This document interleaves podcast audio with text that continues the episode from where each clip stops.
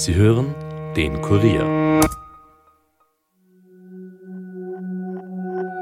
Hallo bei den Fakebusters. Mein Name ist Birgit Seiser und heute tauchen wir ein in einen der mysteriösesten Todesfälle der Promi-Welt, den von Lady Di.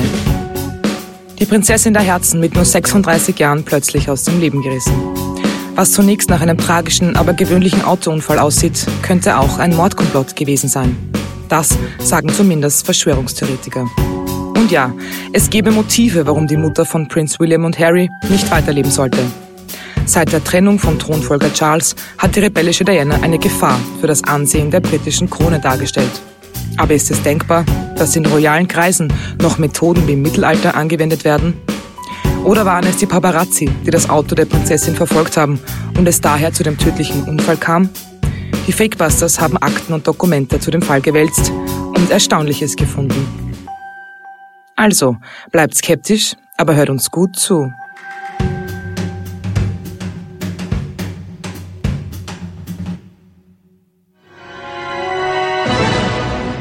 Diana, Princess of Wales, has been seriously injured. in a car crash in France. The princess is suffering from concussion. and two other people have died following a car crash in Paris. When the car she was traveling in collided with another vehicle in a tunnel.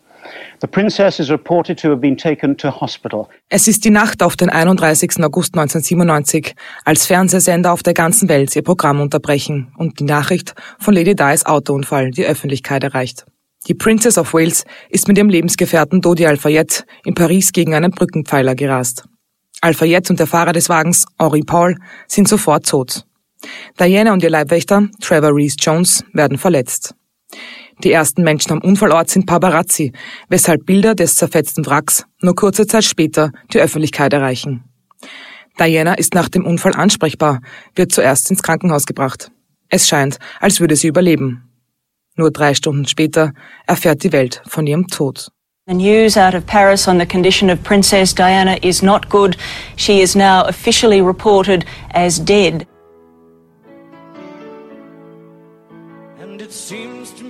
Es ist dieses Lied, Candle in the Wind, das Elton John extra für die Beerdigung umkomponierte. Es wird die Welt ewig an Diana erinnern.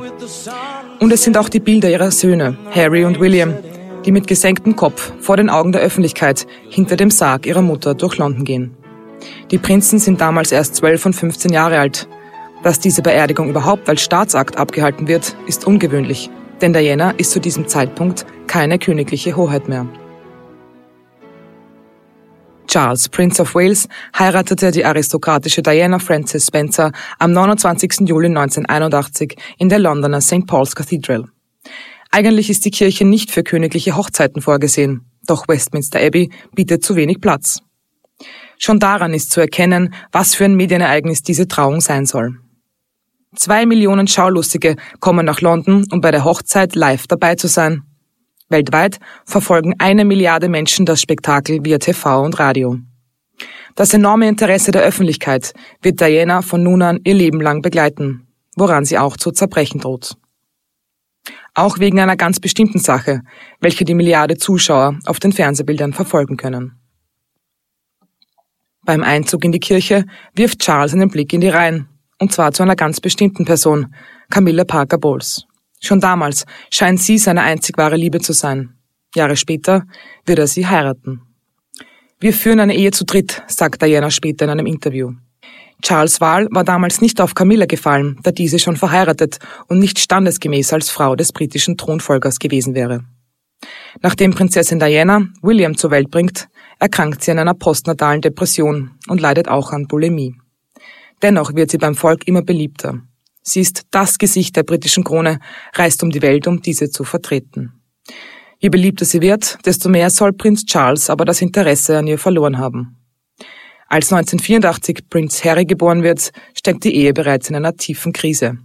Im Jahr 1992 verkündet Premierminister John Mayer im Unterhaus die offizielle Trennung von Diana und Charles. Das Ehepaar hätte aber nicht die Absicht, sich scheiden zu lassen und wolle weiterhin gemeinsam die Söhne erziehen. Diana darf auch im gemeinsamen Wohnsitz im Kensington Palast bleiben.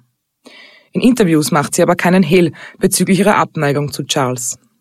Theoretisch hätte sie bei einer Krönung Charles immer noch das Anrecht darauf gehabt, Königin zu werden. In ihrem letzten Interview, das sie 1995 dem BBC-Journalisten Martin Bashir gibt, sagt sie, dass sie aber nicht mehr daran glaube. Do you think you'll ever be queen? No, I don't. No. Why do you think that? I'd like to be a queen of people's hearts, in people's hearts. But I don't see myself being queen of this country. I don't think many people would want me to be queen. Actually, when I say many people, I mean the establishment that I'm married into, because they've decided that I'm a non starter. Why do you think they've decided that? Because I do things differently, because I don't go by a rule book, because I lead from the heart, not the head. And albeit that's got me into trouble in my work, I understand that. But someone's got to go out there and love people and show it. Hatte Diana eine Vorahnung? Sie sagt selbst, einfach nicht in die steife britische Monarchie zu passen. Schon zuvor hatten Enthüllungsbücher wie eines von Andrew Morton die britische Krone diskreditiert. Es gilt als sicher, dass Diana selbst die Urheberin der Aussagen sei. Sie spricht über Selbstmordversuche, ihre Essstörung und den goldenen Käfig, in dem sie sich befindet. Diana wird als verlassene, gedemütigte Ehefrau dargestellt. Ab diesem Zeitpunkt scheint ein Großteil des Volkes auf ihrer Seite zu stehen. Das gibt der britischen Boulevardpresse einen Aufschwung und sie geht schamloser denn je mit den Mitgliedern des englischen Königshauses um. Respekt vor der Krone gibt es keinen mehr. Zahlreiche Bücher und Artikel erscheinen über das Liebesleben von Charles und Camilla. Der Daily Telegraph stellt auf seinem Titelblatt schließlich in Frage, ob die britische Monarchie überhaupt noch eine Zukunft hat. In so einer schweren Krise war Queen Elizabeth zuvor selten. Und Diana weiß, wie sie mit den Medien umgehen muss. Nachdem sie 1995 ihren noch Ehemann öffentlich beschuldigt, eine Affäre mit seiner Assistentin gehabt zu haben, die sogar ein Kind des Thronfolgers abgetrieben haben soll, reicht es Queen Elizabeth endgültig. Sie bittet das ehemalige Liebespaar, sich scheiden zu lassen. Das Unterhaus akzeptiert die Entscheidung. Doch Diana lässt sich Zeit. Sie verhandelt mehr als ein Jahr über die Bedingungen, lässt sich teuer auszahlen und darf weiter in Kensington wohnen.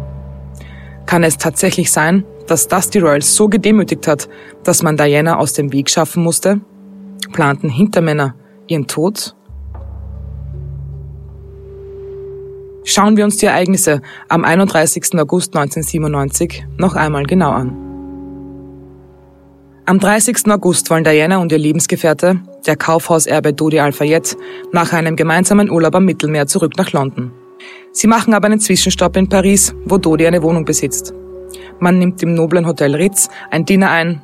Sicherheitschef Henri Paul und Bodyguard Trevor Reese Jones sitzen derweil an der Bar. Weil Paparazzi vom Besuch Dianas Wind bekommen, entscheidet Dodi sich für ein Ablenkungsmanöver.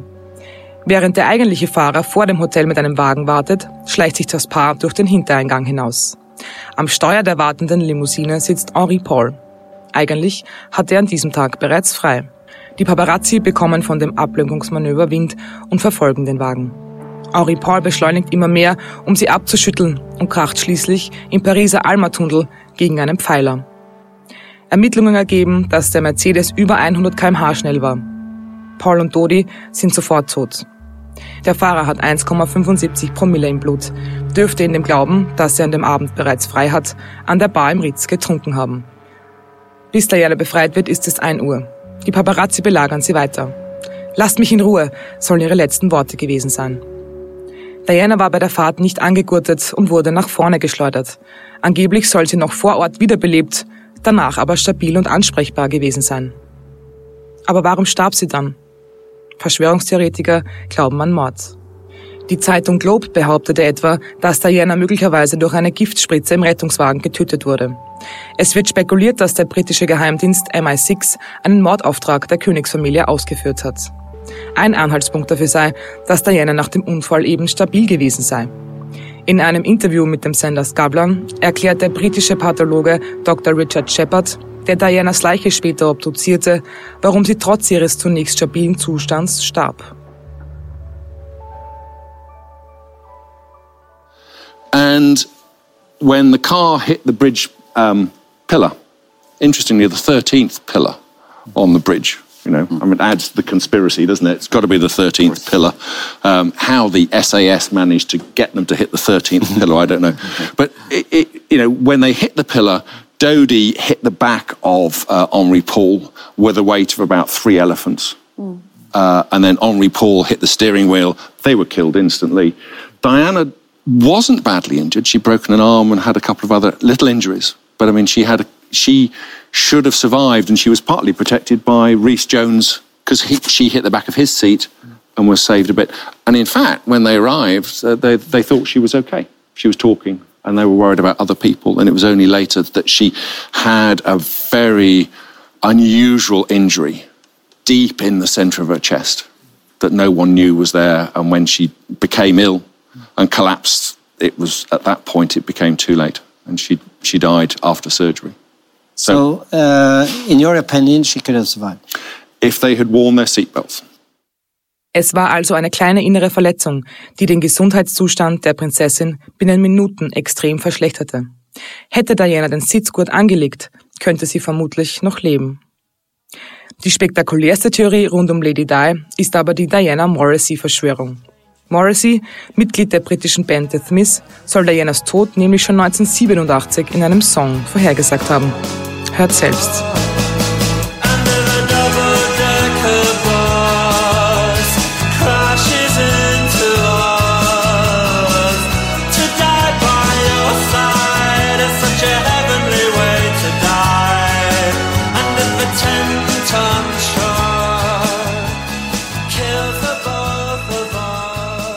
Hört man den Song, könnte einem tatsächlich ein kalter Schauer über den Rücken laufen. So sehr ähnelt der Text den Ereignissen zum Unfalltod. Zwei Menschen in einem romantischen Date fahren in der Nacht in die Stadt. Sie fantasieren darüber, gemeinsam bei einem Autounfall zu sterben. In einem Tunnel. Aber es soll noch mehr versteckte Botschaften in dem Song geben. Das Album, auf dem der Track erschienen ist, heißt The Queen is Dead. Es war die einzige Single, die die Band ausschließlich in Frankreich veröffentlichte. Der Song dauert 242 Sekunden. Der 31. August ist die 242. Nacht des Jahres. Das Cover des Albums zeigt Schauspieler Alain Delon, als er in einer Filmszene gerade nach einem Autounfall stirbt. Im Text wird außerdem ein Light that never goes out erwähnt. Und ausgerechnet auf dem Tunnel, in dem Diana verunglückte, ist die Statue Flamme de la Liberté aufgestellt. Sie stellt eine goldene Flamme dar, die natürlich niemals ausgeht. Dass das alles Zufälle sein sollen, wollen Verschwörungstheoretiker nicht glauben. Aber woher sollte ein Bandmitglied schon zehn Jahre vorher von den genauen Umständen des Todes gewusst haben? Zu einer Zeit, in der die Ehe des Kronprinzenpaares noch aufrecht war. Dazu finden sich keine Antworten. Es ist in diesem Fall wohl so, dass die Menschen so lange suchen, bis sie finden, was sie finden möchten. Es gibt aber auch Aussagen und Belege von Menschen, die Diana nahestanden, die stutzig machen. Der Butler der Prinzessin, Paul Burrell, veröffentlichte 2003 ein Buch über das Leben von Diana. Er schreibt, dass Diana ihm nur zehn Monate vor ihrem Tod eine Notiz gegeben habe. Der Inhalt ist erschreckend. She wrote me a letter on her own stationery, in her own handwriting. A letter. Her words were, "These next few months are the most difficult months of my life." I fear my husband is going to kill me in an automobile accident with head injuries in order that he can remarry.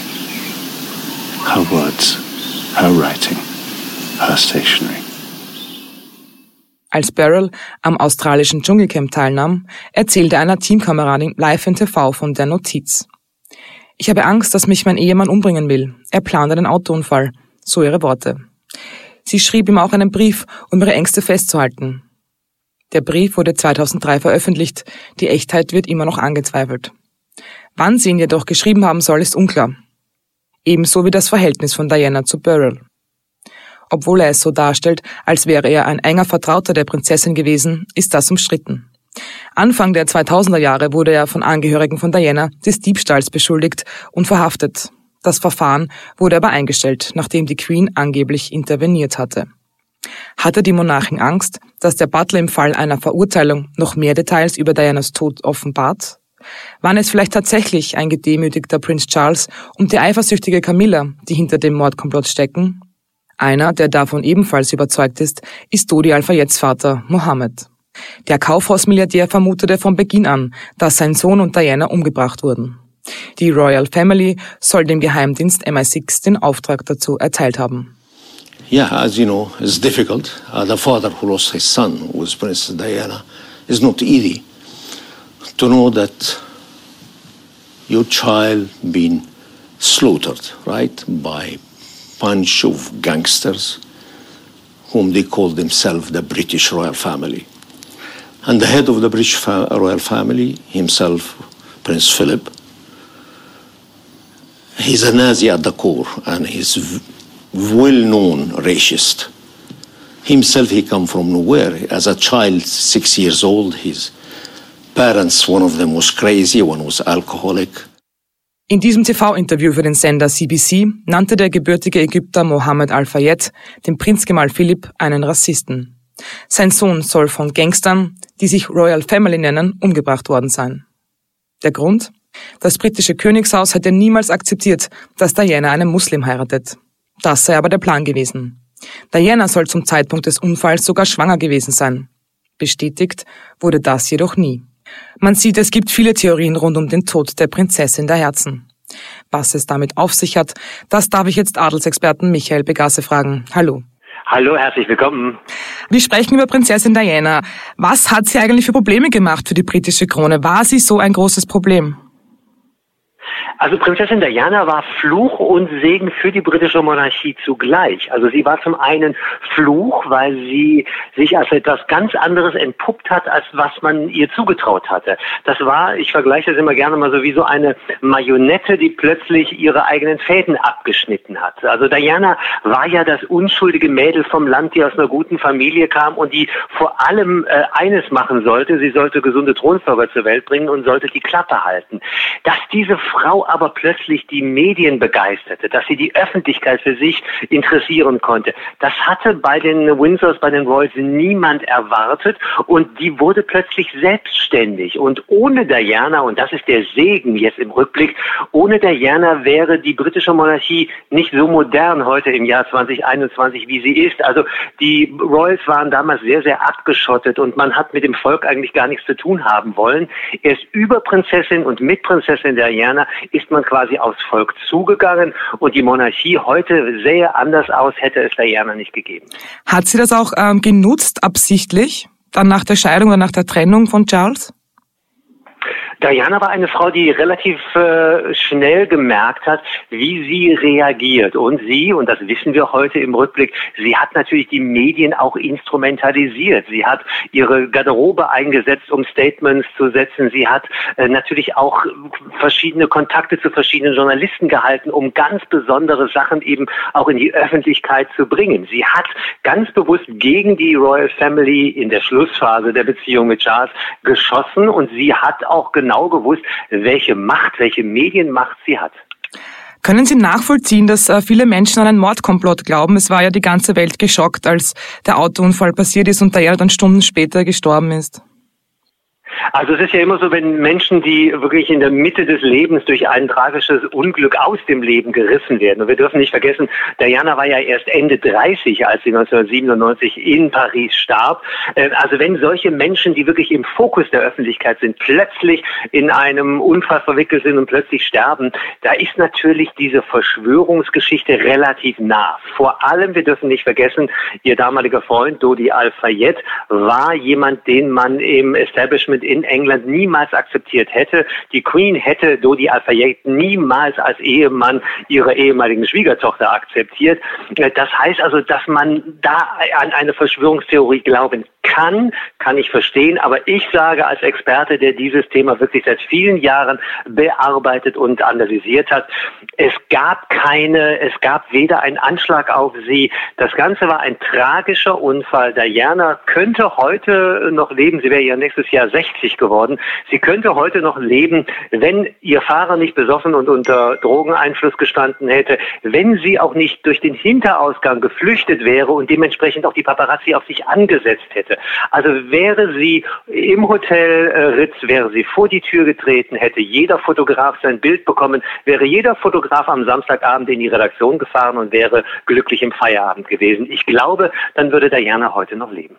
Es gibt ja auch viele Menschen, die nachher dann ähm, Profit machen wollten mit dem Tod von Diana. Es gibt viele, die gesagt haben, sie haben Briefe von ihr erhalten schon vorher, dass sie Angst gehabt hätte, ähm, irgendwie, dass ein, ein Mordanschlag auf sie geplant ist. Ähm, glauben Sie, dass die Leute da wirklich nur Profit draus machen wollten oder ist da auch wirklich eine Herzenssache dabei, dass sich viele Sorgen gemacht haben um sie?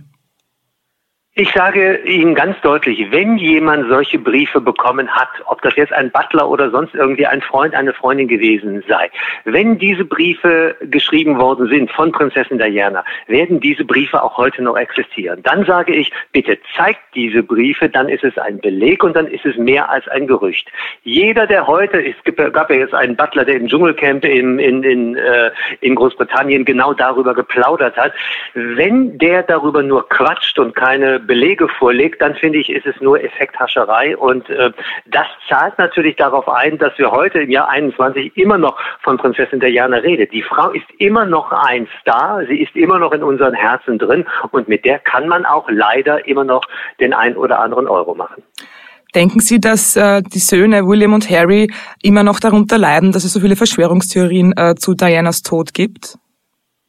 Na, ich meine, welcher, welcher Junge äh, möchte gerne quasi täglich daran erinnert werden, dass seine Mutter A gestorben ist und B möglicherweise, äh, dass da irgendwelche fremden Mächte dahinter standen. Dass die beiden Jungs nicht an eine Verschwörungstheorie glauben, oder junge Männer sind es ja, dass die dann nicht daran glauben, da bin ich fest dran über, von überzeugt, aber dass immer wieder spekuliert wird, dass man muss es sich ja vorstellen, die eigene Oma, also die Königin, äh, die Strippenzieherin gewesen sein soll beim Tod der eigenen Mutter. Ich meine, das ist natürlich schmerzhaft und da machen Prinzen keine Ausnahme zu anderen ganz normalen Angehörigen, die ihre Eltern verloren haben.